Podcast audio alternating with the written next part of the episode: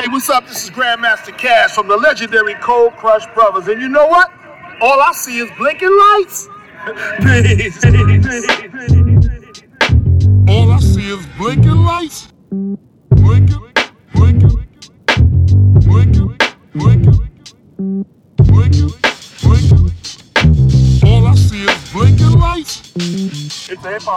Hallo zusammen und willkommen zur fünften Folge des All I See is Blinking Lights Podcast. Mein Name ist Daniel und heute zu Gast ist Kotaro Dürr. Kotaro ist die eine Hälfte des A Little Something Podcast, Moderator der Radiosendung Plan B bei 1 Live. Er ist DJ, Journalist, Plattensammler, Festivalgänger und noch vieles andere. Hallo Kotaro, guten Morgen. Daniel. Wie geht's dir denn? Ähm, du, der, der Grüntee ist am Laufen, beziehungsweise am schön. kalt werden, sodass ich mir nicht gleich die Fresse völlig verbrenne. Ähm, ansonsten äh, ist alles soweit in geregelten Bahnen. Mm, nur, dass die Woche irgendwie überraschend voll ist, aber auch erfreulich voll. Ähm, freue mich sehr, dass ich zu deinem Podcast beitragen darf. Ja, ich freue mich sehr, dass du, dass du hier bist. Ähm, ist ja eigentlich gar nicht so ein richtiges Rap-Thema, aber ähm, ich habe mir auch irgendwie vorgenommen, da so ein bisschen nicht so ganz äh, starr auf diesem Thema zu bleiben und generell so ein bisschen in das Musikbusiness in alle Ecken mal reinzugucken, weil ich das eigentlich sehr spannend finde. Deswegen finde ich es sehr schön, dass du da bist als ähm, jemand, der ein bisschen übers Radio sprechen kann. Gerne. Ähm, vorneweg, äh, ich hatte ja kurz überlegt, ähm, direkt bei dir vorbeizukommen. Jetzt machen wir das über Skype. Fand ich jetzt im Nachhinein gar keine blöde Idee, weil mir ist aufgefallen, in Köln ist ja gerade Karneval. Wie geht's dir denn als alter Schwabe im, äh, im, im Kölner Karneval? Hast du da Bock drauf oder? Ähm, ich äh, trage ja nach wie vor die Sage vor mir her, dass ich, äh, I'm just in it for the Kölsch, sozusagen. ähm, äh, das macht Köln auch mit einem, ständig Anglizismen zu verwenden.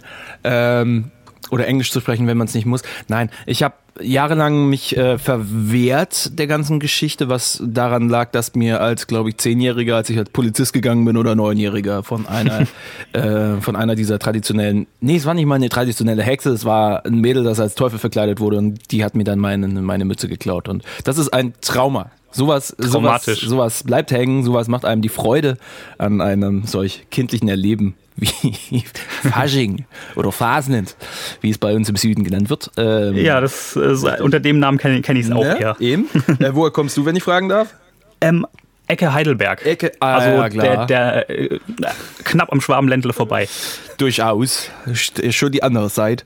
Aber naja. Ja, schon, schon eher der hessische Einfluss wieder. okay. Na, also ähm, ich hatte ähm, wenig Bezugspunkte dazu. Ich habe ähm, äh, Freunde aus dem Rheinland gehabt, die es natürlich äh, frenetisch gefeiert haben und ich habe es nie so ganz verstanden. In dem Moment, in dem man ins Rheinland zieht, entwickelt man automatisch ein Verständnis dafür, es sei denn, man verschließt sich komplett und reist weg, weil das ist die einzige Möglichkeit, dem Ganzen zu entfliehen. Du bist ansonsten halt einfach, du, du hast ein Sortiment an einfachsten Verkleidungen wie Hüten oder so automatisch zu Hause, damit du einfach nicht negativ auffällst, wenn du in den Tagen einfach rumläufst und nicht partizipieren kannst, aber trotzdem irgendwie aussehen musst, damit du nicht komplett irgendwie außer Haut bist dort. Ähm, Deswegen, äh, und da ich tatsächlich ähm, über einen, einen, einen äh, übersichtlichen Freundeskreis hier verfüge, der äh, sehr karnevalsbegeistert ist und mit seiner, äh, mit seiner penetranten Positivität äh, mich dann halt damit reinzieht, ähm, mache ich dann mit.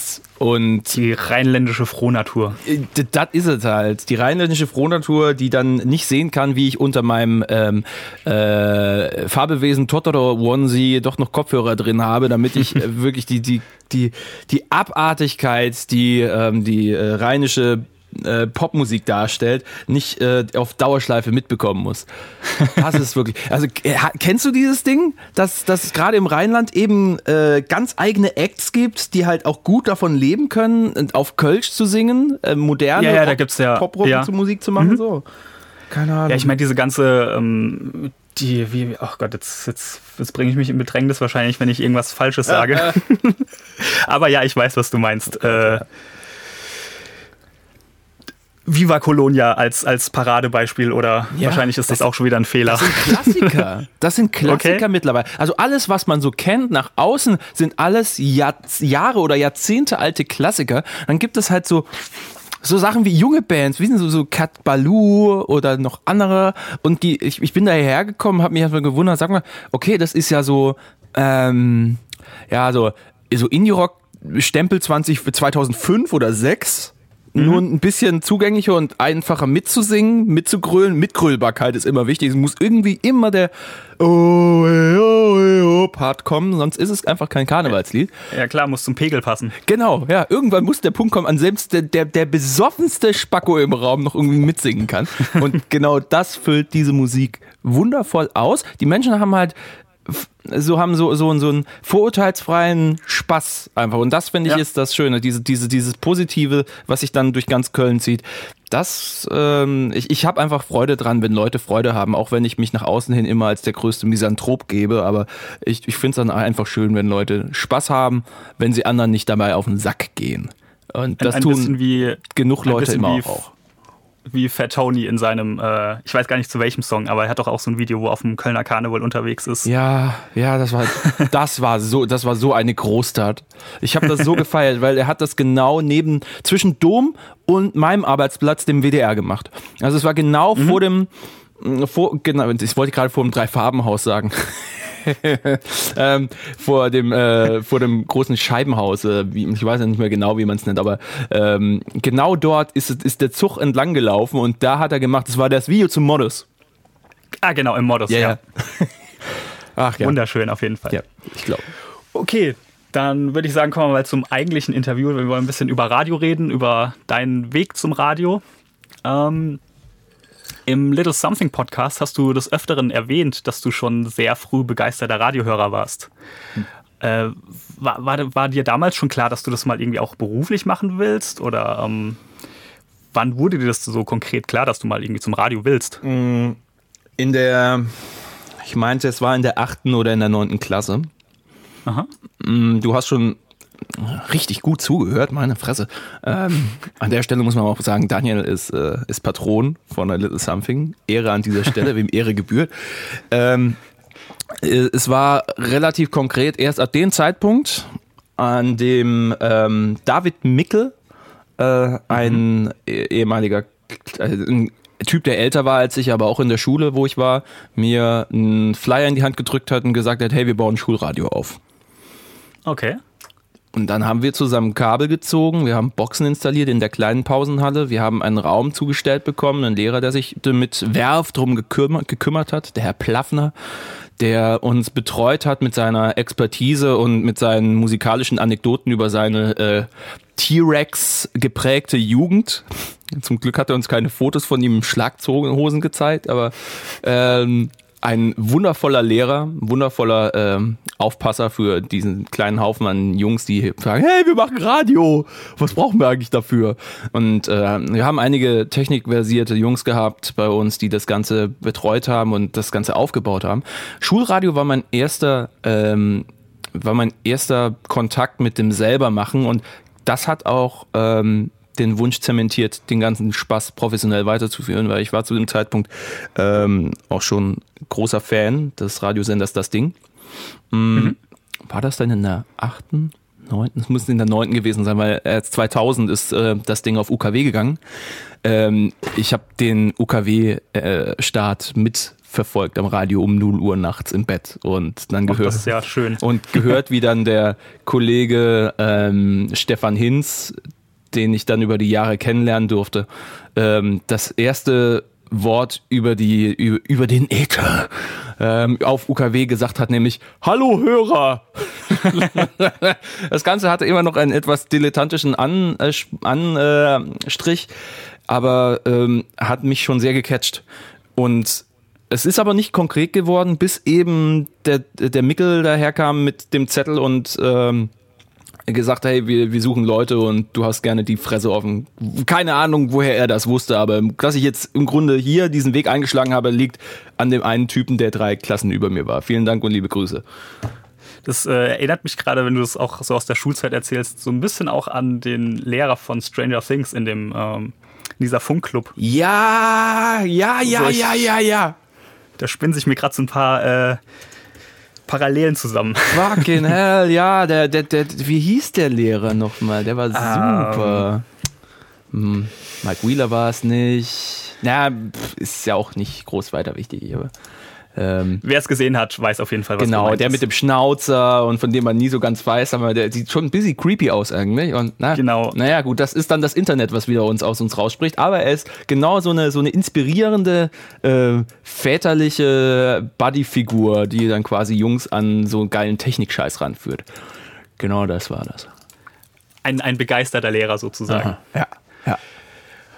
Ähm, und ich sag mal, Radio ist ja eigentlich relativ vielfältig, auch wenn das, glaube ich, viele Menschen oft gar nicht so mitbekommen. Es gibt neben der Musik, die ja den ganzen Tag läuft, es gibt Reportagen, Interviews, Hörspiele, Dokumentationen, Sport. Also eigentlich ist alles ziemlich abgedeckt. Was war denn so zu der Zeit, was dich daran so fasziniert hat? War das wirklich schon das Musikding, wo du jetzt auch hauptsächlich drin steckst? Mm, ja, zu größten Teilen, aber halt auch Radio machen an sich, also das Tagesprogramm, das, die Interaktion mit Hörern, das mit dabei sein. Und da speist sich die Begeisterung halt aus der Vorerfahrung als Hörer, als mhm. ähm, Konsument, als, als Musikfan, der seine Songs im Radio gespielt haben will und aus irgendeiner äh, narzissstischen Grundlage heraus auch sich selber irgendwie präsentiert haben will.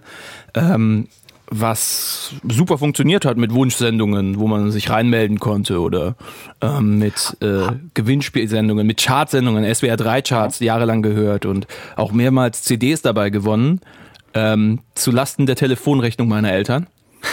da habe ich dann gelernt, wie viele Seiten so ein Fax ausdrucken kann als meine Eltern mir die Rechnung so papyrusmäßig, wie, es war wie im Comic, die haben die Rechnung vor mich gehalten, losgelassen und dann war das wieder wie so eine Papyrusrolle bei Asterix und Obelix, die sich dazu über den ganzen Boden verteilt.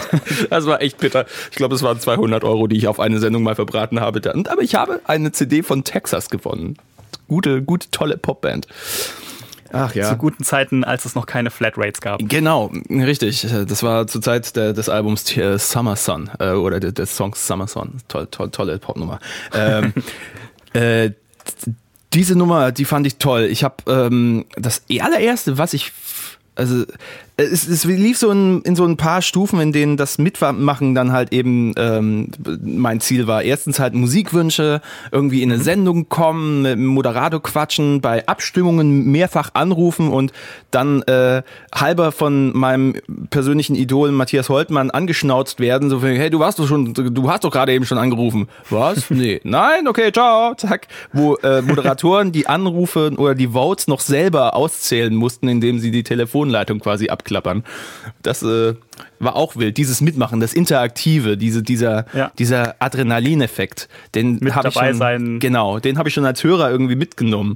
Ähm, das hat sich halt so weit gesponnen, dass ich irgendwann bei einem Workshop von das Ding mitgemacht habe. Das waren die klasse Ding-Workshops, die sie damals noch angeboten haben. Ich glaube mittlerweile mhm. auch wieder ein paar Jahre ausgesetzt. Ähm, äh, Workshops über ein Wochenende hin, Radiobeiträge ähm, produzieren. Das haben wir in der ähm, im Rote Bühl-Zentrum in Stuttgart dann gemacht. Sieben, acht Jugendliche, die dann rausgegangen sind, ähm, Umfragen gemacht haben und dann Beiträge draus geschnibbelt. Und äh, das war schon so ein Moment, ich gemerkt habe, ja, hey, wie, wie geil, wie geil, ich will da sitzen und Sachen zusammenschneiden. Das ist, da geht mir unfassbar einer ab bei.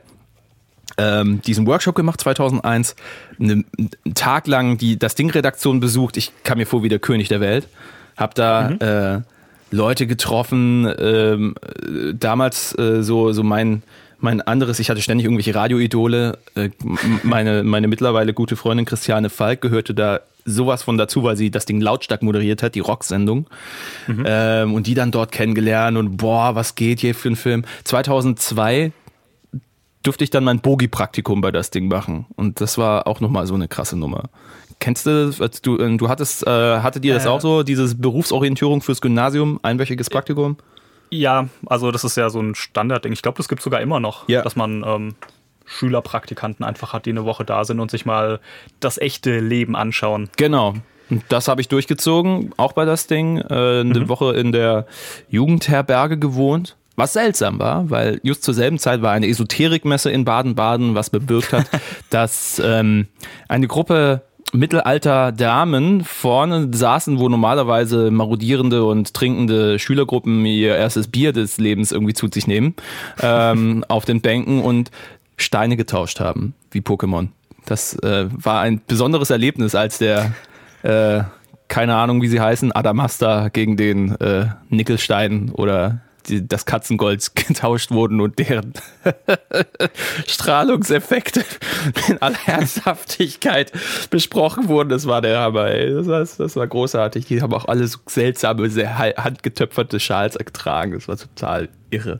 Getöpferte Schals? Ach ja, keine Ahnung. Mir fehlt das richtige Wort, aber getöpferte äh, Schals hätte gepasst bei denen, bei der, bei deren. Ich, ich kann es mir vorstellen.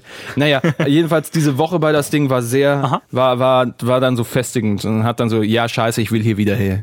Ich will, ich will zu diesem Haufen seltsamer Leute und lustiger Typen und diese ganzen ey, ich darf irgendwie in der Fernsehfolge von Das Ding TV mitmachen und neben Pierre M. Krause ähm, äh, in, der, ja. in der Unterhose dastehen äh, mit einem Stormtrooper-Helm auf, weil wir eine Parodie auf Star Wars drehen, weil es war die Zeit zu der Episode 2 oder 3 gerade rausgekommen ist, ich glaube 2. Mhm. Ähm, und sowas. Ähm, so ein Scheiße. Das, es war ein wildes Spielfeld an Möglichkeiten.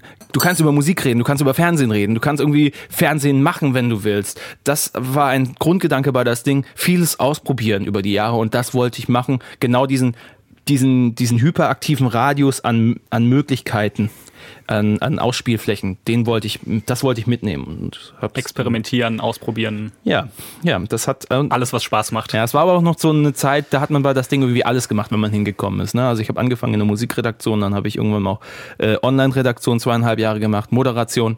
Ähm, mhm.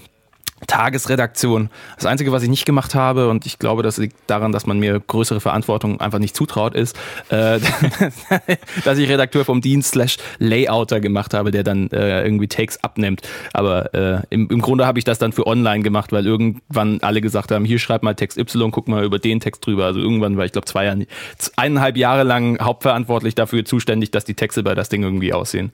Naja.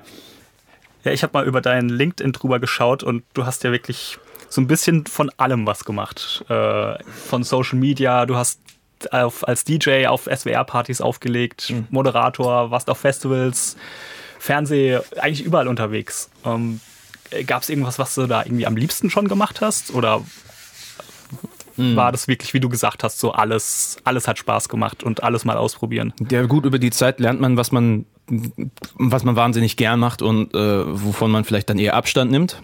Von mhm. letzterem mhm. gibt es ein, zwei Dinge, aber man soll ja lieber darüber sprechen, was man gern macht. Hey! Natürlich. Äh, also ich bin erstmal mit der Grundprämisse rangegangen, ich will moderieren. Das mhm. hat ein paar Jahre gedauert. Es hat ein paar Hürden äh, mit sich gebracht, die erstmal abzustrampeln waren, die aber im Grunde alle hilfreich waren. Ich habe äh, meine erste On-Air-Erfahrung bei das Ding äh, als Mitarbeiter ähm, machen mhm. dürfen. Ich meine als ähm, der Typ, der die Promi-Meldungen rausgehauen hat. Hieß damals bei das Ding noch Stabler. Ähm, das waren, ähm, das, das, war auch schon ein Ritt, weil, hey, Promi-Meldungen, who cares, who gives a fuck, ne? Also dieses, dieses, äh, äh, lass doch mal kurz drüber quatschen, dass ob XY hier sich irgendwie den Penis vergrößern hat lassen, was weiß ich. Mhm. Ähm, nein. mein, mein werter Layouter damals, Sebastian Filipowski, äh, Radiohörer kennen ihn als Moderator von, ähm, von, von, von äh, WDR Cosmo von UFM, äh, wo er immer noch aktiv ist. Der war ein strikter Verfechter des Zwei-Quellen-Prinzips des mhm. äh, guten journalistischen Handwerks, äh, des Zwei-Quellen-Prinzips und selbst Promi-Meldungen musste ich ihm jedes Mal belegen, mit jeder Meldung, scheißegal mhm. was, mit zwei unabhängig voneinander geschriebenen Texten, dass die zumeist von derselben Quelle kamen, war an der Stelle dann egal. Aber egal, es mussten zwei Quellen da sein. Das war insofern ordentlich. Das heißt, okay, wenn äh, wenn einfach eine Breitenstreuung schon da ist und verifizierbar ist, dass äh, Meldung Y irgendwie so äh, Hand und Fuß hat, dann kamen diese Promi-Meldungen raus. Und ähm, das hat zu mehreren Sachen geführt, die ich immer noch im Gedächtnis habe, die so als kleine erste Niederlagen gelten. Zu spät abgeben. Mhm. Nicht schnell genug sein. Ein Text ja. nicht einen Text nicht hingebogen bekommen. Einmal musste mhm. der Starbluff wegen mir verschoben werden, weil ich es nicht gerafft bekommen habe. Mhm ich hatte keine journalistische Vorausbildung außer dem Schulradio und meiner drei in Deutsch. Ähm, das, war, das waren so Momente, in denen ich gemerkt habe, okay, du kannst noch nichts. Ähm, ich, als ich zu spät, äh, als ich relativ spät dran war und ins Studio gerannt bin und dann nicht reden konnte, Außer Puste. außer Puste sein und er ist das Dümmste, was einem passiert. Also wie so ein Spacko bin ich von der Redaktion ähm, rüber gesprintet, weil das, das Dingstudio ist leider von, der, von den Redaktionsräumen ähm, einen Gewaltmarsch entfernt. Also man läuft, man, man geht gemütlich eine Minute, man schafft das in 20 Sekunden, wenn man, wenn man den inneren Usain Bolt aktiviert. Und dann war ich bei Saskia Rien mittlerweile in Berlin im Studio und äh, war nur am Japsen. Das war so dumm. Also, ich hätte so dumm gefühlt und er. Ja, solche Sachen ähm, lernt man da. Aber es war ein super Aus Ausprobier Ausprobierfeld für die eigenen Moderationsfähigkeiten. Äh, weil Es war quasi, Ja. Äh, oh Gott, wieder so ein Ding, ne? Exposure. Man, man, man hatte gleich mal Kontakt mit dem Medium, dem eigentlichen. Ins kalte Wasser geworfen sozusagen. Genau, genau das ist da passiert. Und da lernt man doch am besten. Ja, es, es, es war recht kalt hier und da. Aber nee, also du, deine Frage ging ja hauptsächlich darum, was cool war und was, was ich nicht so geil fand. Ja, also diese, diese Promi-Nummer, die habe ich spätestens dann angefangen, nicht mehr so zu lieben, äh, als, ein, als ein Kollege im, im Spaß zu mir Promi-Nutte gesagt hat. Und an dem Moment war dann, also, ja, okay, fick dich. Ähm, Nee, das war, das war ein Ja. Ding, das cool gemacht zu haben, aber insgesamt in der Musikredaktion zu sein, war dann geil, weil ich dann auch gleich äh, Reviews machen durfte. Es gibt auf, es, oder es gab bis vor kurzem, glaube ich, bis zum neuen Relaunch vor ein paar Monaten ähm, noch alte äh, Rezensionen, die ich gemacht hatte 2007, 2008 über die Ketka-Platte Sylt, über, ich meine, ähm, äh, über eine Gentleman-Platte, über sowas. Und da, wie ich, wie ich mit meinem fehlenden musikalischen äh, Expertenwissen dann versucht habe, diese Platte zu rezensieren. Ähm, und auch noch in einem Jugendradioformat, was ja dann nicht so feuilletonistisch sein darf, sondern worum geht's in der Platte, was wird besprochen, wie klingt es, ja, Ja. ja. Ganz große Basics halt. Das, äh, das war schon cool. Das war so ein erster, ähm, ja, erster Kontaktpunkt. Die Auflegerei hast du genannt. Das war, das war so ein Traumding, was sich irgendwann erfüllt hat. Ja, das war auch so ein Ding, was ich sehr gerne machen wollte und was sich durch das Ding eben ermöglicht hat. Durch die, das Ding eigene Lautstarkparty, wo Christiane dann vielleicht nicht jeden Termin machen konnte. Und ich meine, der, einer der ersten großen Termine, die ich machen durfte, war gleich die alte Feuerwache. Ich glaube, es war mein, gleich mein zweiter Termin als DJ In Mannheim? in Mannheim, die alte Feuerwache. Du kennst, wie, du weißt, wie groß das ist, ne? Ja. Und die war zu dem Zeitpunkt halt auch noch voll. Also 1300 Leute locker, die halt zu deiner Musik tanzen. Da geht einiges rein, Ja. ja. Wie es mir eine abgegangen ist, Alter, das war abartig. Das ist so, du, du stehst da vorne und hast, boah, wenn ich den Song jetzt spiele, dann, äh, dann, dann platzt 1300 Leuten gleich die Fresse. Einfache Logik bei Killing in the Name, ich gebe es zu, aber Bam und Platz. Funktioniert und macht Spaß. Ja, es war ein riesen Splatter-Moment für alle Beteiligten. Es war wundervoll.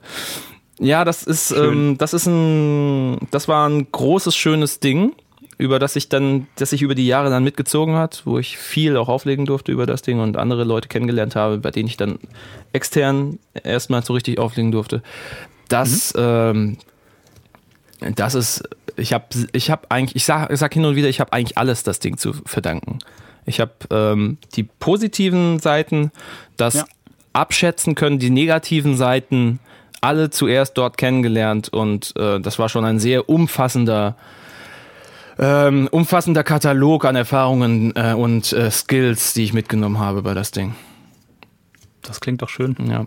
Und du klingst auch sehr, ähm, sehr freudig, wenn du darüber sprichst. Es war arbeitsmäßig, war das wie groß werden. Ja. Ähm, wir haben sagen häufig, wir sagen, wir sagen häufig bei das Ding, genau. Ne? Also irgendwie bleibt der erste große Arbeitgeber natürlich schon bei einem hängen und äh, Klar. die emotionale Verbindung ist halt gegeben durch meine Phase als Hörer langjährig. Ähm, das ist nicht zu verachten an der Stelle schlichtweg. Ähm, d- außerdem ähm, ist Du musst dir halt vorstellen, du machst einen fucking Radiosender am Rande des verdammten Schwarzwaldes in einer Kurstadt, die ein Durchschnittsalter von etwa 60 hat, direkt an der französischen Grenze. Du brauchst 40 Minuten nordwärts nach Karlsruhe, was zwar eine Studentenstadt ist, aber auch nicht der Nabel der Welt, nach Süden runter nach Straßburg, wo die äh, Distanz genauso lang ist, im Kopf aber größer, weil man fährt ja in ein anderes Land. Man ist in the middle of fucking nowhere und muss versuchen, einen Radiosender mit anderen jungen Leuten aufzuziehen. Das schweißt mhm. zusammen. Das ist wie Landschulheim. Das ist wie Arbeiten mit Freunden im besten Fall. Und die Chefs bei das Ding haben eigentlich immer äh, oder zu 90 Prozent ein ganz gutes Händchen darin bewiesen, Leute äh, in die Redaktion zu bringen, die zum einen äh, ambitioniert waren, zum mhm. anderen mhm. auch ähm, menschlich okay. Ja. Weil häufig genug hast du auch im Medienbetrieb ja so Nasen, von denen du dann sagst, ah nee, habe ich keinen Bock drauf. Oder mhm. die dann echt schwierig sind. Und auch da bei das Ding gab es ja auch äh, hin und wieder Leute, wo ich mich gefragt habe, Alter, was, was, was steckt dir hinten drin und wie kriegen wir es wieder raus?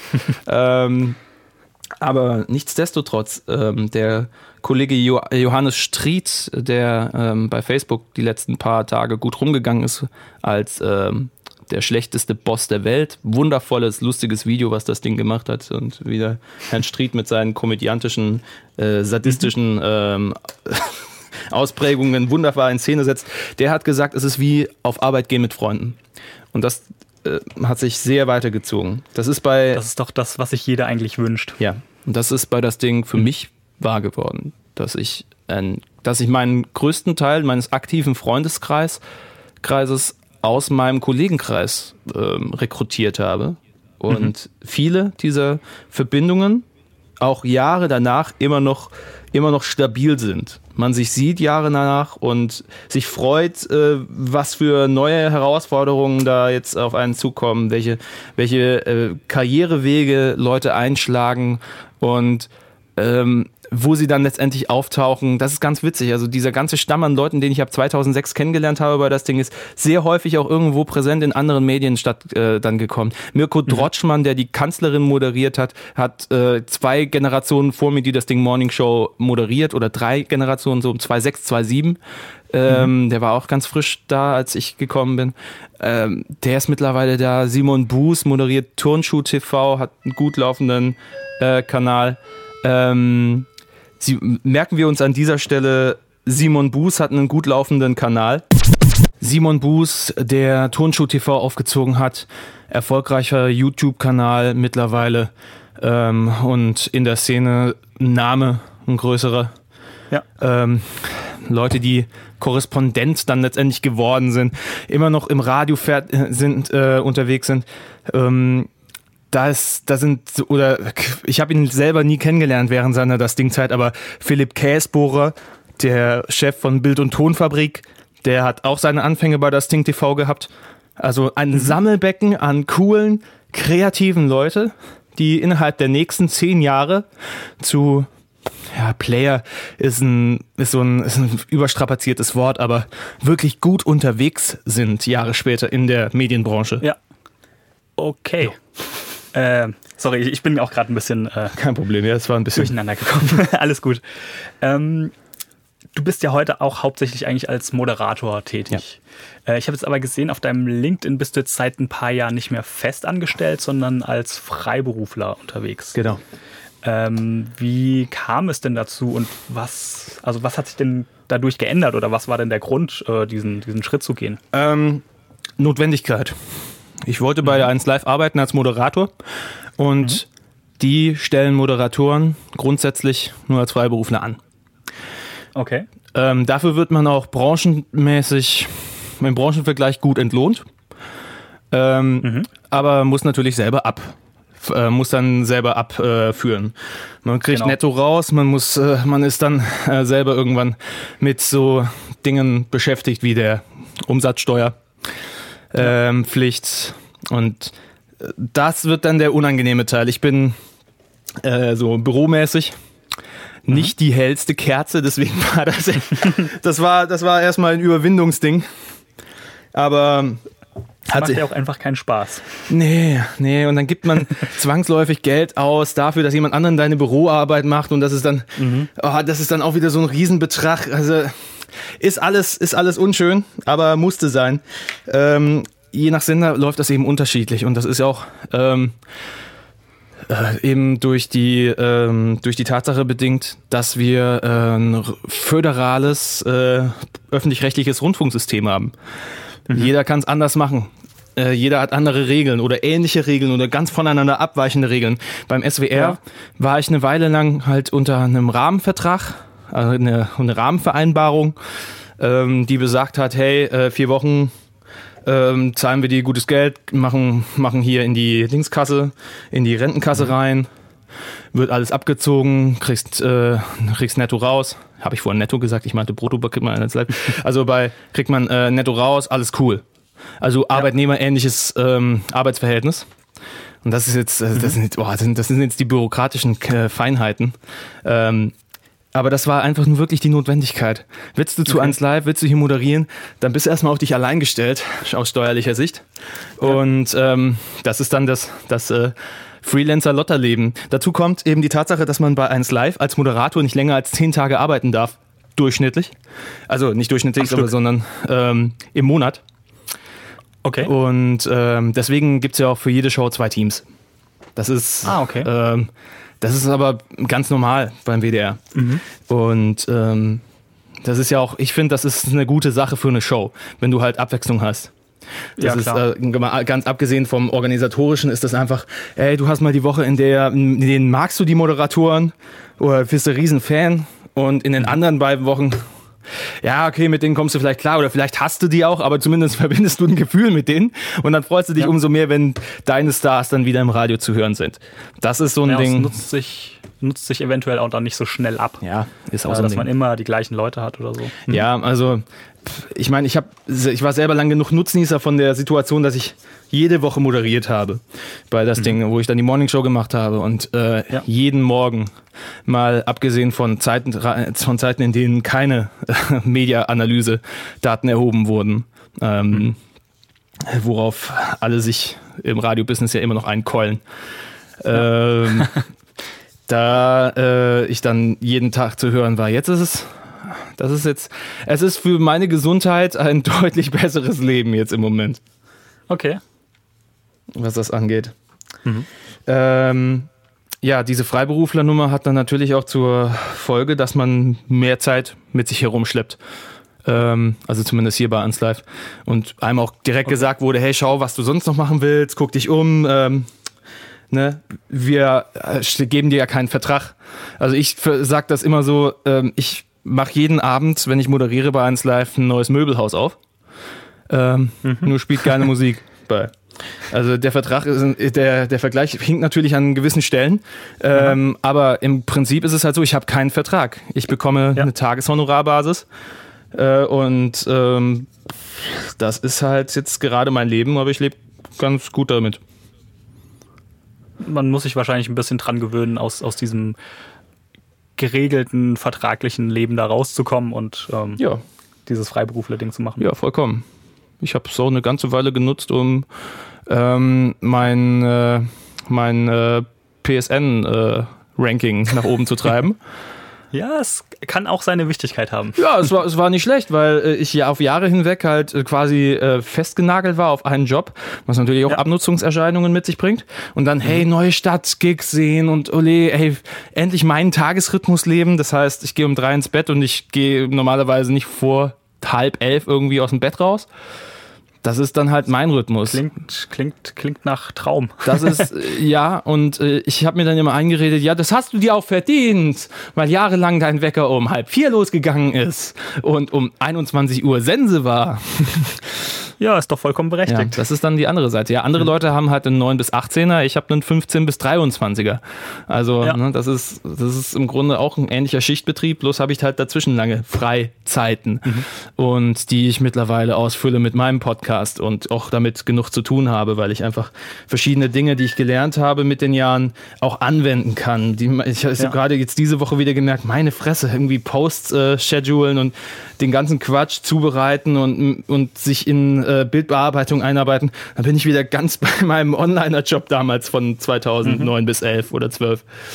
Also das sind Ja, das kann ich bestätigen. Wenn man mal mit so einem Podcast anfängt, merkt man mal, wie viel Arbeit das eigentlich ist. ja ne, du machst den allein das ne? ist krass.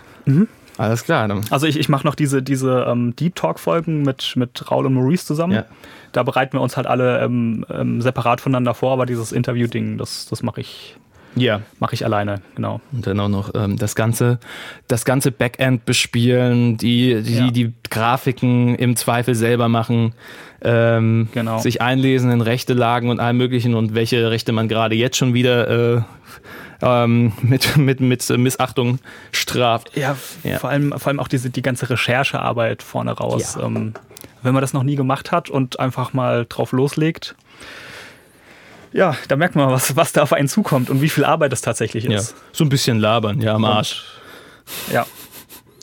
Klingt, klingt nach Spaß, aber ähm, es ist doch sehr, sehr viel Arbeit. Ja, durchaus.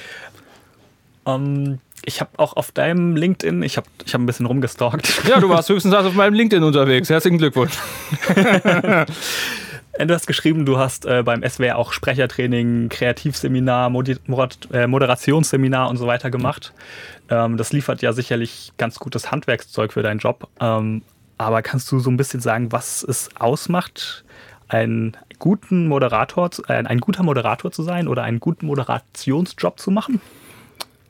Da braucht man ja wahrscheinlich mehr als gut sprechen können. Ja, es äh, geht darum, verständlich und interessant eine Geschichte zu erzählen. Mhm. Ich glaube, das ist so das Grundsätzliche.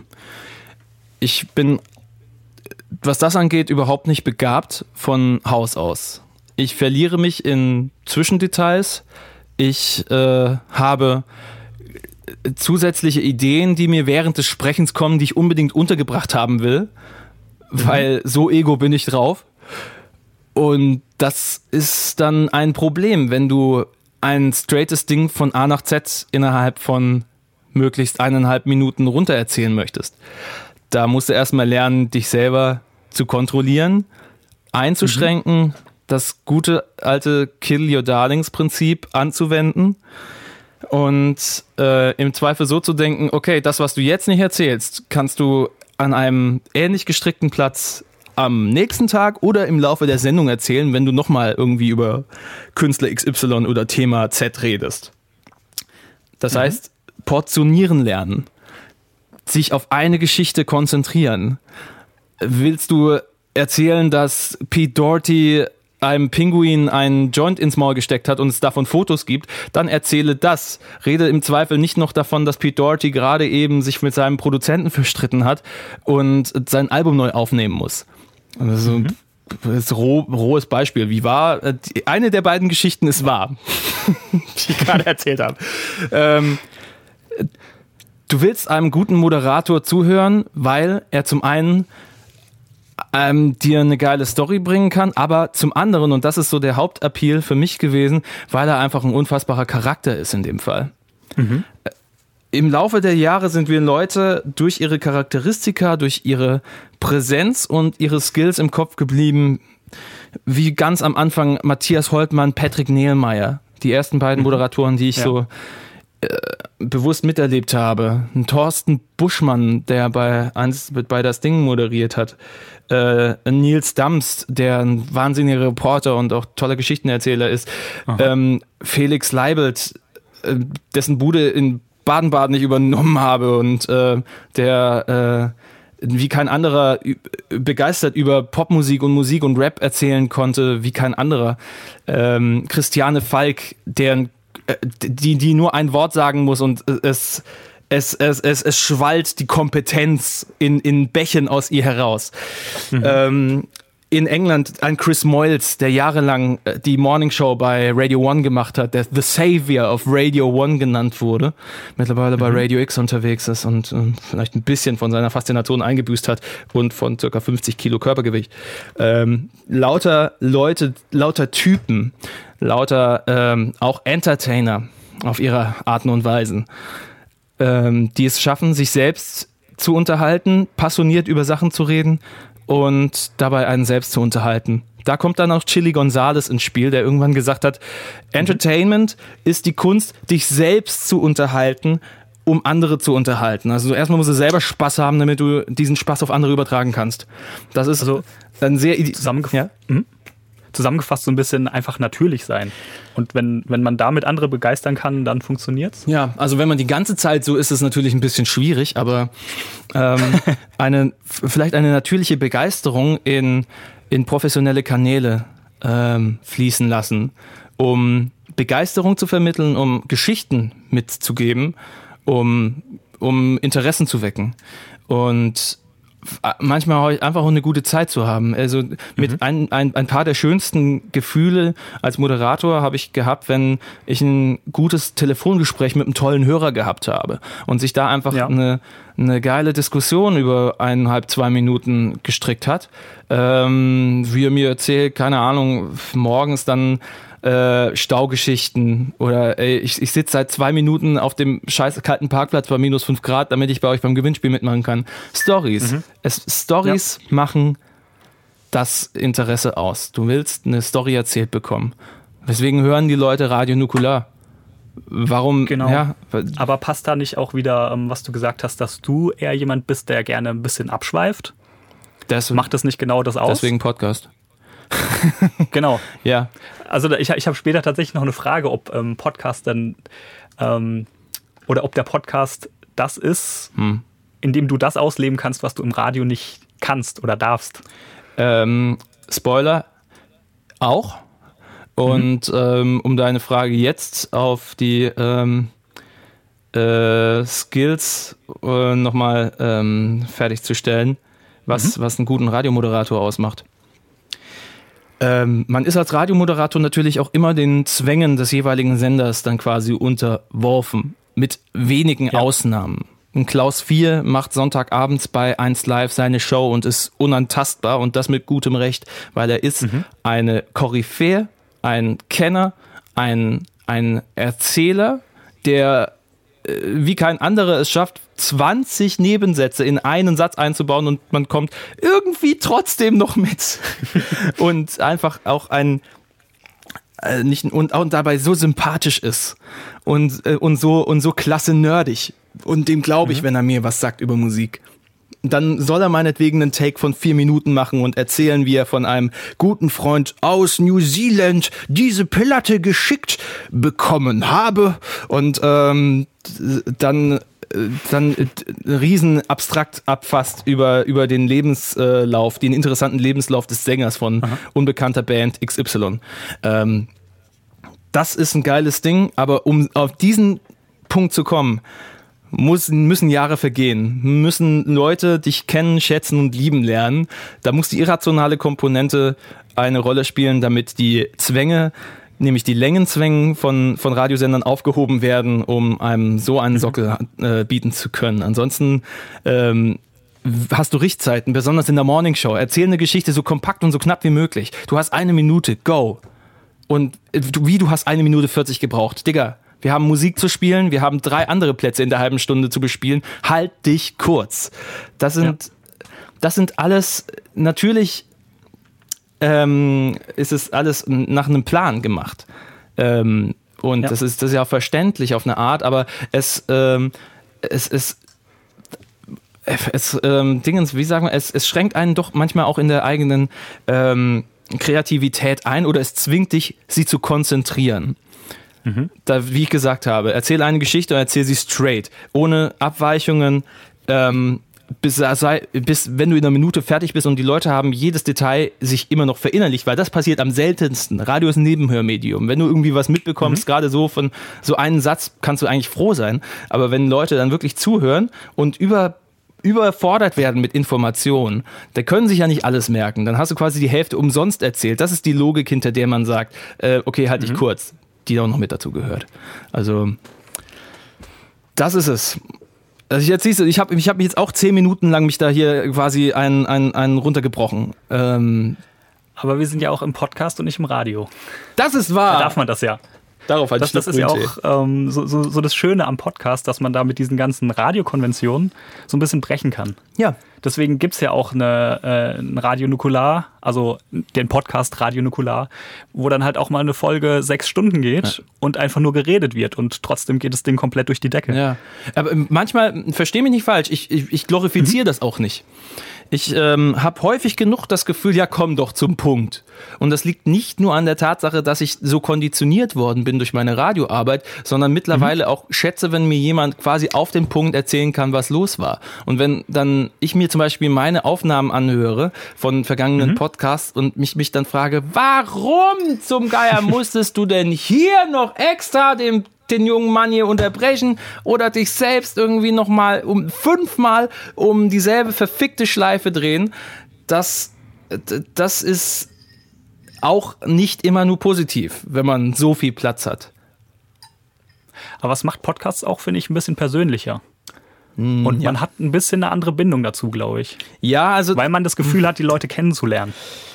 Ja, in all ihren Facetten. Ich meine, das hat ja so mhm. ein Chris Moyles ausgemacht, dass der den Anfang jeder Sendung mit einer halben Stunde, ungelogen, eine halbe Stunde im öffentlich-rechtlichen britischen Radio, was nicht nur in England und nicht nur in einer Stadt, sondern in fucking England, Wales, Schottland und Nordirland hörbar war, eine halbe Stunde am Stück mit seinem Team von vier Leuten geredet hat über irgendwas, mhm. über, darüber, dass sie erst vor zwei Stunden ins Bett gegangen sind, über den Pokalklassiker, der am Vorabend gelaufen ist. Eine halbe Stunde am Stück im öffentlich-rechtlichen Radio, das musst du dir mal geben, das sowas geht in Deutschland überhaupt nicht. Außer du machst da eine geregelte Talksendung. Und selbst wenn es eine geregelte Talksendung ist, dann kommt immer noch jede zehn Minuten irgendein Song, damit die Leute noch irgendwie das Gefühl haben, sie sind im Radio. Ja.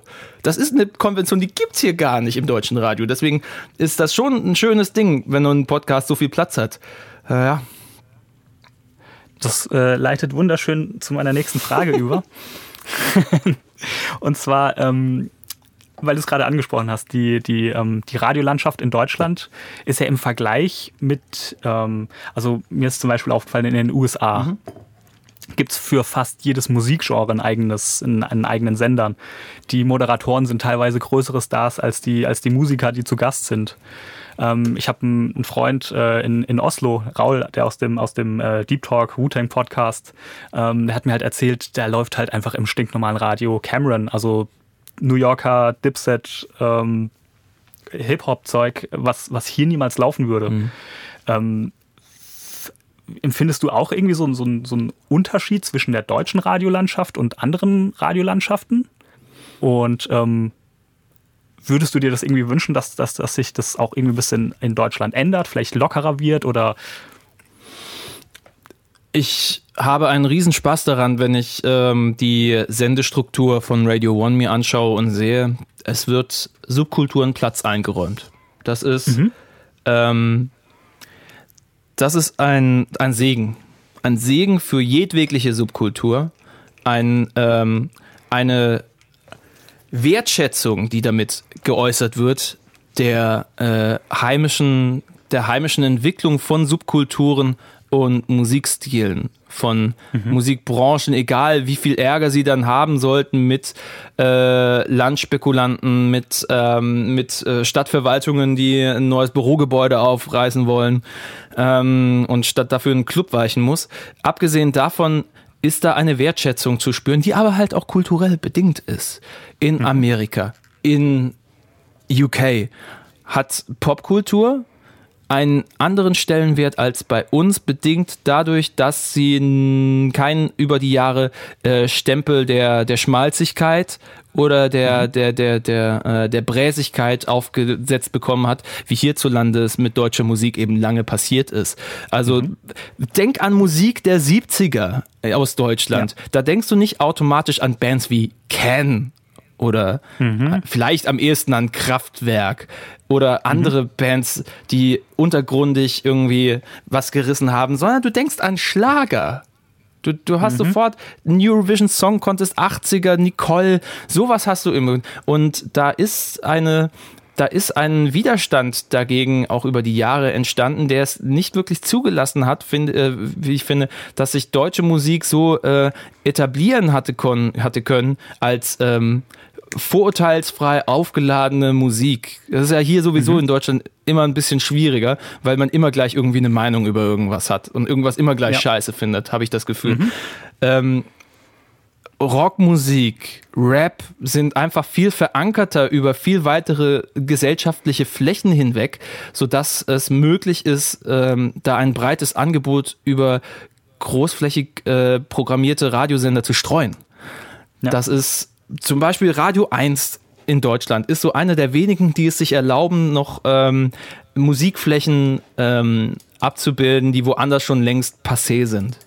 So eine so Rock-Spezialsendungen. Wo kriegt man das bei anderen äh, öffentlich-rechtlichen Sendern in der, in der äh, Präsenz noch? Ähm, auch bei Plan B ist die Rockmusik zum Beispiel sowas von runtergefahren, weil einfach gerade eben beatlastige und elektronische Musik einfach viel, viel präsenter ist. Was ich vor allen Dingen auch immer ein ähm, bisschen schade finde, wenn dann mal irgendwas aus so einer Subkultur gespielt wird. Also hm. jetzt mal als Beispiel, wenn mal irgendwie Rap im Radio läuft, dann ist es äh, Casper oder Materia. Mhm ohne den, den, den beiden Künstlern jetzt irgendwas äh, ankreiden zu wollen. Ganz, ganz im Gegenteil. Aber ich, ich finde es immer schade, dass dann wirklich nur das. Man hat immer so das Gefühl, okay, man kommt nicht mehr drum rum, das zu ignorieren. Mhm. Ähm, deswegen finde ich es dann zum Beispiel spannend, wenn ihr ähm, bei 1 Live dann auch mal ein UFO 361 oder sowas einladet. Ja. Was der jetzt im, im Mainstream eigentlich zumindest im deutschen großen Mainstream überhaupt noch nicht angekommen ist. Im, im Rap-Mainstream vielleicht schon. Ja. Und, und, wenn so jemand dann auch mal eine, eine, ähm, eine Plattform geboten wird. Ja, und dann oder ich der Rap-Mainstream ähm, dann sagt, ey, Alter, der war doch schon vor zwei Monaten, der war schon vor, der war genau. schon zwei, vor zwei Jahren groß, boah, seid ihr spät dran. Klar, recht machen kann man es niemandem, ja. aber ähm, finde ich dann schon mal ganz schön, dass da auch mal sich versucht wird, ein bisschen zu öffnen. Ja. Und wiederum dann halt bei den großen Sendern finde ich es dann wiederum schade, wie gesagt, dass dann nur wirklich die, die Acts laufen oder ein Crow, um die man einfach gar nicht mehr drum kommt, die so groß geworden sind, mhm. dass man das einfach nicht mehr ignorieren kann. Ja. Und es gibt ja dann nur so ein paar kleine, ähm, ich glaube, Visavi hat ja eine, bei Radio Fritz eine, eine Show. Mhm. Dann, ähm, ich glaube, bei, bei ähm, Deutschlandfunk Nova ähm, hat ja auch so, so, eine, so eine Radioshow, wo halt wirklich auch tiefstes Underground-Zeug aus Deutschland und New York kommt. Ja. Was ich dann auch geil finde, aber ich, ich finde es immer ein bisschen schade, dass man hat dann immer so das Gefühl, okay, das läuft dann um 2 Uhr nachts. Ja, es ist, und wenn es kommt, dann hat es ja eben relativ wenig, äh, äh, ja, so Ausstellfläche. Ich meine, ja. wenn es eine, wenn es so eine Ausstellfläche gibt, wenn jemand eine Radiosendung von einer Stunde bekommt und gesagt kriegt, okay, du bist Experte in Musikfeld XY, du redest eine Stunde darüber. Mein ehemaliger, mhm. mein ehemal, der Typ, der mich zum Bassspielen inspiriert hat, Daniel P. Carter, der damals bei der Band, mhm. bei der Pop-Punk-Band A einen wunderschönen Warwick-Bass gespielt hat. Echt Holz, wow. Ähm, der mittlerweile seit Jahren Radiomoderator bei Radio One ist und die Rockshow macht, wo dann halt Metalcore, wo, wo Hardcore-Musik läuft, wo so, so Neuveröffentlichungen von Bands, die irgendwie vor 15 Jahren als der große Hype gefeiert worden sind und jetzt halt immer noch da sind. Ähm, das ist, das finde ich wundervoll. Ähm, mhm. Genau diese Ausstellflächen aber den Leuten zu geben, da muss man halt dran denken, ja, auch die sind in der Nacht da drüben. Und, ähm, und auch im Tagesprogramm in England werden nicht so häufig ähm, undergroundige Sachen in den Vordergrund geschoben, wie man sich das jetzt idealisiert vorstellt. Ähm, mhm. Auch dort ist ein Markt und auch dort sind äh, Mechanismen, wie zum Beispiel die Christmas Number One, wo äh, in 90 Prozent der Fällen irgendein äh, Casting, Casting Schund auf Platz 1 gelandet.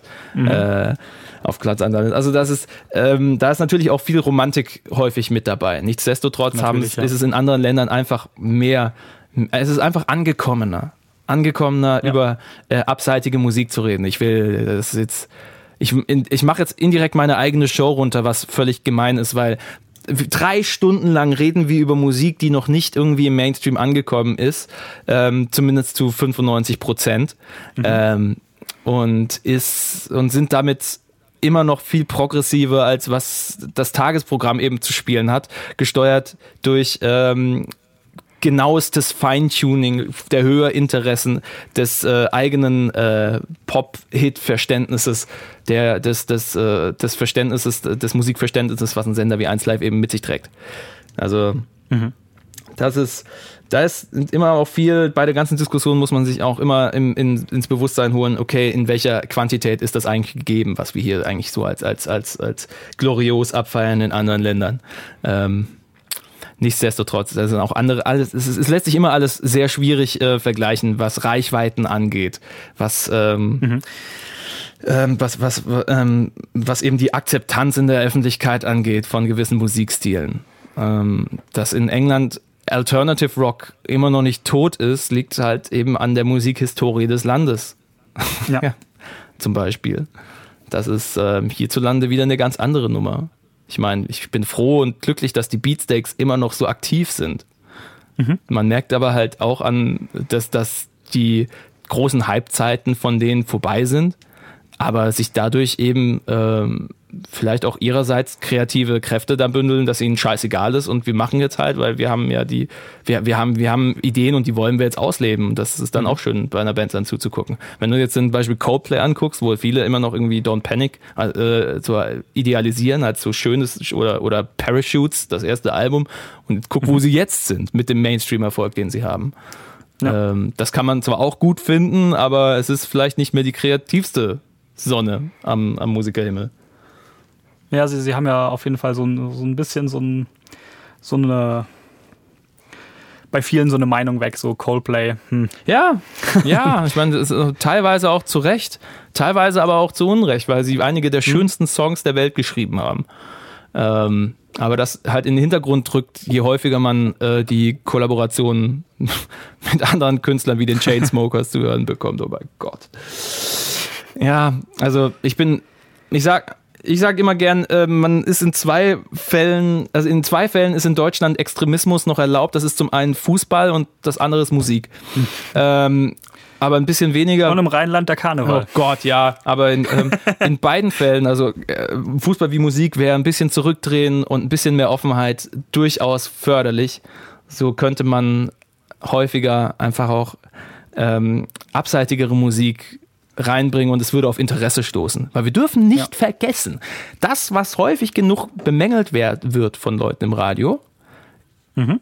ist das, was die Mehrheit der Leute geil findet. Weil wenn du auf iTunes-Charts, natürlich ist ein bisschen die Frage, wo war Huhn, wo war Ei, was war zuerst da, hat, hat die Industrie den Leuten den Geschmack aufgezwungen oder sind die Leute halt aus irgendeinem, äh, aus irgendeinem Grund so gestrickt in der Masse, dass sie die, die, die äh, widerstandsfreiste Musik geil finden. Guck dir die Charts an und dann hast mhm. du einen Indikator dafür, was die Leute geil finden. Und die meisten kriegen, kriegen, ähm, kriegen einen Strahlkotzen, wenn sie die Charts von, von Platz 1 bis 20 angucken. Also mhm. die eine Meinung darüber ja. haben. Die meisten Leute interessieren sich nur nebenbei für Musik. Ja. Ja, ich glaube, da, da muss man wirklich mal von weg, dass man immer denkt, äh, jeder muss einen Musikgeschmack haben. Ja. Es gibt genug. Leute, die sagen eigentlich alles. Und ich mache mir einen genau. Spaß draus zu sagen, wer eigentlich alles sagt, für den interessiere ich mich nicht. Mhm. Ähm, das ist natürlich sehr fatalistisch gesprochen für die Mehrheit der Leute hat kein gesondertes Musikinteresse. Und ja. viele Leute lieben Helene Fischer und den einfältigen Scheiß, den sie produziert. Mhm. Aber sie hat Erfolg damit. Sie verkauft Tickets für ja. 140 Euro. 140 genau. Euro, Mann. Für die günstigste Kategorie Helene Fischer. Das musste. Ah! Aber ja, die ja. Leute stehen drauf, weil sie das Herzbeben das spüren muss wollen. funktionieren. Weil die einfachen ja. Worte den Leuten immer noch genügen. Hm. Naja, so, so, kommen wir in, so kommen wir in, die, äh, in, den, in den Genuss, äh, uns zu fühlen wie in, unser, in unserem kleinen Musikkabuff wir gegen alle, egal in welcher Subkultur, egal ob im Rap, neu wie alt. Wobei der alte ist äh, mittlerweile ja so breit gestreut. Es war ja schon 2010 so, wenn du zum Ben Dendemann-Konzert gegangen bist und äh, überall waren ausgebildete Rechtsanwälte und, äh, und, und Ärzte und, äh, und, und, und Kaufmänner. Das ist ja auch so ein typisches Ding. Lasst meine Musik in Ruhe. Das, die gehört mir. Ja, ja, ja. ja. Das, nicht. das ist so ein dieses, dieses seltsame Denken, ne, dass man, ähm, dass man, dass eine Band scheiße ist, nur weil sie jetzt einen Hit hat. Genau, oder, oder so dieses, ich, ich wünsche ihnen den Erfolg, aber die Leute sollen trotzdem weg. Ja, ich will nicht so, wissen, was gerade im, im, Portugal The Man Lager abgeht. Also äh, vielleicht, vielleicht äh, mach ich, tue tu ich denen jetzt auch Unrecht, aber ne, also die haben ja fucking Grammy ja. gewonnen für Feel It Still und völlig zurecht. Äh, und für, für einen Song, den sie ja irgendwie im Nebenzimmer geschrieben haben als kleine ja. Fingerübung, damit sie mal Kopf frei haben von den ganzen komplizierten Scheiß, den sie für die Platte gemacht haben. Das ist so mhm. lustig. Und gleichzeitig weiß man, boah, wie viele Leute jetzt dann in die Kommentarfelder schreiben würden, boah, ne, also mit It Still ist diese Band für mich gestorben. Oh, fickt euch. oh, wow. Ja. Es will halt jeder ein bisschen auch was Besonderes sein. Ja, ja. Aber ähm, ich schaue gerade auf die Uhr, du hast nicht mehr allzu viel Zeit. Deswegen hm. äh, noch, noch eine Frage, Gerne. Äh, die ich schon angeteasert habe. Ähm, der Podcast. Ja. Lebst du da aus, was du im Radio nicht darfst? auch hier ist die Antwort auch. ich habe im Radio mittlerweile, um kurz das Radio abzubilden, mhm. ich darf im Radio machen mittlerweile, was ich lange Zeit nur beim DJen machen durfte. Ich darf Musik abfeiern. Ich darf vor allem Musik ehrlich abfeiern, wenn ich es cool finde. Zumindest mehr wie damals. Wenn ich Musik offenkundig nicht mag, dann halte ich mich natürlich zurück im Radio und es trägt den Leuten nicht auf, dass der nächste Song, der kommt, ich mit überhaupt nicht viel anzufangen weiß, weil dann fragen sich die Leute, warum spielst du Trottel ihn dann? Also, es ist immer noch, viele Leute wissen nach wie vor nicht, dass das Radio eben nicht vom Moderator ausgesucht wird, die Musik. Ähm, Da sitzt ja eine komplette Redaktion dahinter, Ja, denke ich mal. genau. Meetings, in denen beschlossen wird, was gesagt, was, was gespielt wird. Ja, nach Playlisten wird, wird Musik, werden Musik, äh, wird äh, unser, unser Radioprogramm eben äh, programmiert. Aber abseits davon, ich mache keine Morningshow mehr. Ich mache nicht mehr die, den, den, die Essenz der Popmusik von jetzt quasi, sondern ich habe mit 1 Live Plan B eine Show, in der ich so viele Felder abstecken kann. Wir haben Rap, wir haben elektronische Künstler, wir haben Gitarrenkünstler, wir haben Newcomer, wir haben alte Helden, wir haben, ähm, wir machen Spezialsendungen und es ist leider häufig genug passiert, dass wir Sendungen hatten, wenn irgendeiner von den Stars der letzten zwei Jahre gestorben ist. Wir haben eine Sendung fast nur mit Prince-Musik bespielt. Wir haben Bowie-Songs gespielt. Als Chester Bennington ges gestorben ist, Frieden, Frieden allen ihrer Seelen, ähm, haben wir die ganze Sendung umge umgeworfen und wenig zu den einzelnen Songs einfach gesagt, aber es war einfach schön, Leuten in ihrer Verwirrung und Trauer eine Fläche bieten zu können, indem wir in jeder halben Stunde drei bis vier Songs von Linkin Park gespielt haben. Und man da erstmal wieder ein Verständnis dafür gekriegt hat, ähm, bei all der Charts und äh, Mainstream-Lastigkeit, die diese Band bekommen hat, was sie Leuten bedeutet und ähm, welch, was für Songs diese Band und dieser Typ gemacht haben. Ähm, äh, Songs, die ich davor auch nur irgendwie nur so ein bisschen verachtet habe, weil der Sound mir nicht gefallen hat. Und äh, ich dann erst gemerkt habe, was für eine tiefgründige, todtraurige Nummer zum Beispiel steckt hinter dem eins ist nicht in der Song Where I Belong. Ähm, Sound of the. Was jetzt fällt mir nicht mal der Titel ein. Das ist ja weil Ich stecke auch nicht so in der Diskografie ja, drin, aber, aber ähm, du, du weißt, was ich meine. Plötzlich, Ja. plötzlich erkennt man neuen Wert in alten Songs. Und Mhm. ähm, leider häufig zu spät in solchen Fällen. Ähm, Ja. Von daher bin ich mit meinem Job, was das angeht, sowas von zufrieden. Ich würde keinen anderen Job derzeit lieber machen wollen als diese Show. Mhm. Und es ist ein Riesenglück. Und ich bin da auch nur reingerutscht, weil ein anderer ihn nicht machen wollte. das ist, Ja, da muss ich, da, kommt's- ja, da bin ich ehrlich, da, da muss ich ehrlich genug sein. Ich war, ich, es war, es gab eine Vakanz und ich wurde angefragt. Und Mhm. ähm, das hat mich aus meinen SWR-Plänen für die Zukunft dann rausgerissen und ich bin nach NRW. Ähm, Mhm. Wofür ich im Nachhinein sehr dankbar, was heißt im Nachhinein, wofür ich immer noch sehr dankbar bin, weil Mhm. Plan W ist eine geile Show. Was jetzt im Podcast passiert ist, dass ich meinen ganz persönlichen Stempel ausleben kann und Mhm. aufdrücken kann und mich ausleben kann mit Alben, die mich auch interessieren, die in einem festen Schema, was auch Plan B besitzt, vielleicht keinen Platz findet. Und somit mir Freiheiten gibt, mich auszuleben an den Stellen, an denen es eben woanders schwer möglich ist. Weil letztendlich haben wir auch Plan B-mäßig, ne? Wir haben eine Redaktion, wir haben einen festen Plan, was wollen wir an welcher Stelle machen. Wir können uns als Moderatoren natürlich einbringen, Plätze vorschlagen und äh, von eigenen Erlebnissen äh, äh, berichten. Aber es gibt natürlich feste Programmplätze, die einfach gemacht werden müssen. Und uns ist auch eine, eine, eine Teamleistung es wahrscheinlich. ist Also eine Teamleistung. Bei es, es gibt Kompromisse ja, sozusagen. A Little Something ist ein Zweierteam. Wir können entscheiden, was wir machen wollen. Wir nehmen damit natürlich in Kauf, dass wir nicht sehr zielgruppenaffin oder sehr, sehr, ähm, sehr zielgruppengenau sind an der Stelle. Dass wir nicht feintunen, wer uns hört, wofür sie uns hören, sondern wir ein sehr breites Feld ansprechen und damit vielleicht auch nur Leute ansprechen, die ebenso breit gestreut sind. Und du kennst genauso Leute, die nur Rap hören oder die nur Gitarrenmusik hören und über andere Sachen vielleicht nichts hören wollen. Die, Ja. die, die fühlen sich bei uns sicherlich fehl am Platze, könnte ich mir vorstellen. Wenn wir in derselben Sendung über die Platten von NERD, Eminem und dann auf der anderen Seite von Glassjaw, Torpus and the Art Director, Tokotronic ähm, und, und äh, Nils Fram reden. Ich wette, wir überfordern mit A Little Something Leute auch.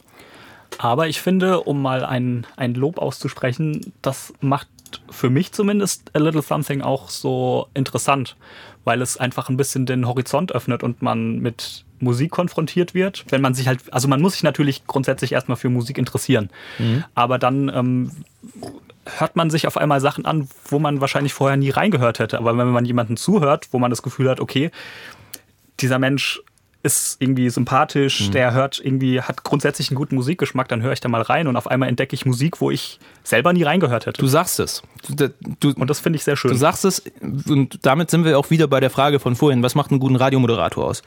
Mhm. Der ist der Gatekeeper. Wenn der für sich, der, du, bist ein, du bist als guter Radiomoderator, bist du, bist du eine Art Willy Wonka, der die Leute reinführt und dann passieren Dinge.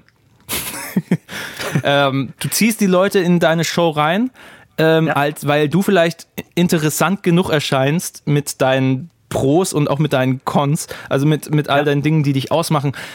Und dann bekommst du im Zweifel Sachen mit und ähm, erkennst, erkennst die, die Show dann als, als äh, valide Quelle für dein Interesse an. Und wenn mhm. wir das schaffen und wir haben es geschafft an einigen Stellen, wie Leute uns dann zum Beispiel auch letztens in Aschaffenburg gesagt haben, was eine der schönsten Wochenenden der letzten Jahre für mich war, dass mhm. wir Menschen erreicht haben. Mein persönliches äh, Anliegen war, meine japanische Lieblingsband Toe ähm, über ganz Deutschland zu verstreuen. Und es, mhm. sind so, es sind so viele Leute jetzt innerhalb der letzten zwei Monate hergekommen, sei es, sei es persönlich in Aschaffenburg, sei es äh, dann auch über Nachrichten äh, bei Insta, die gesagt haben, hey, ich habe übrigens Toe entdeckt. Und das, das, das ist, das speist wieder eine Grundinteresse für mich.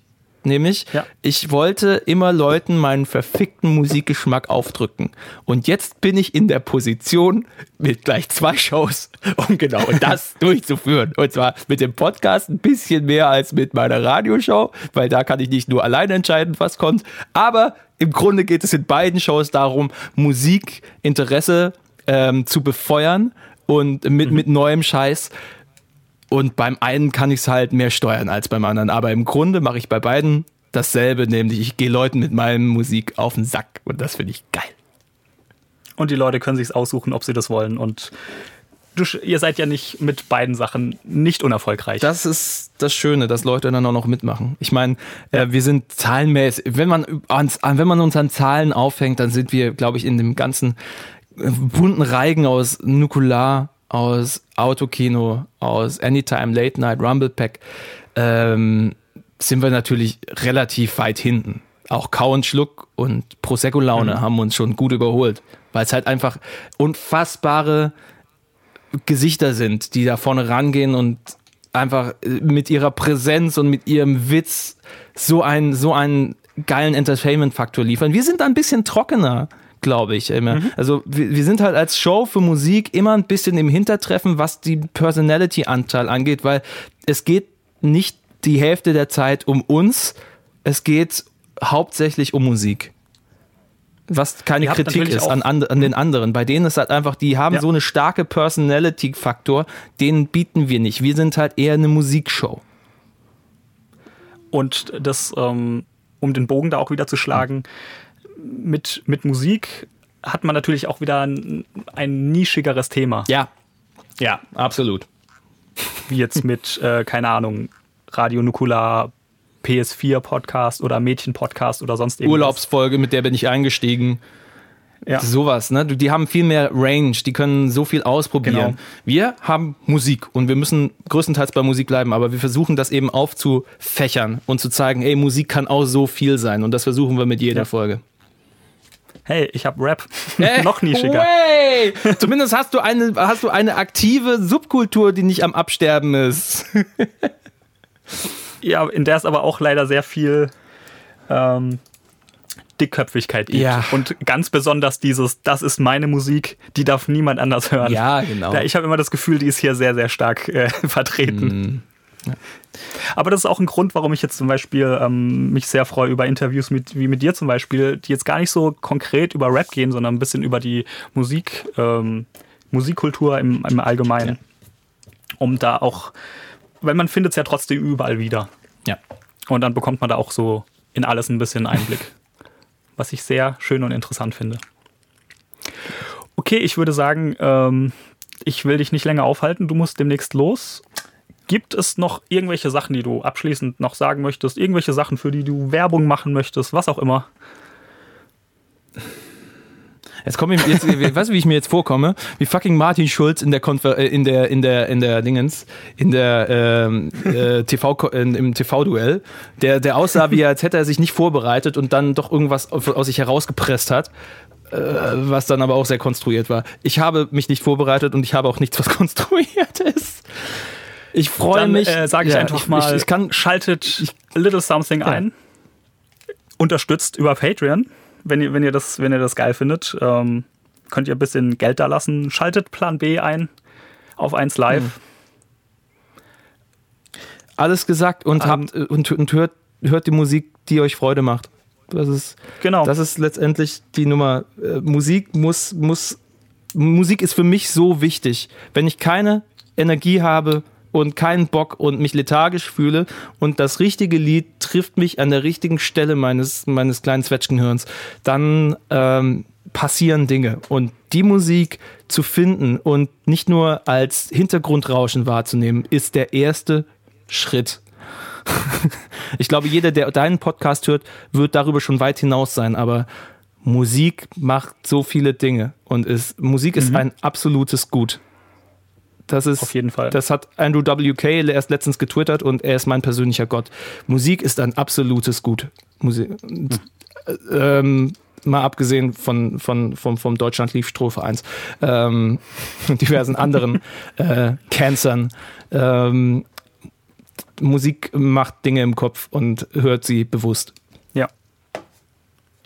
Ein wunderschönes Schlusswort. Äh, dann danke ich dir auf jeden Fall für deine Zeit. War ein sehr schönes, interessantes Gespräch. Ja, danke dir. Und dann wünsche ich dir noch einen wunderschönen Tag.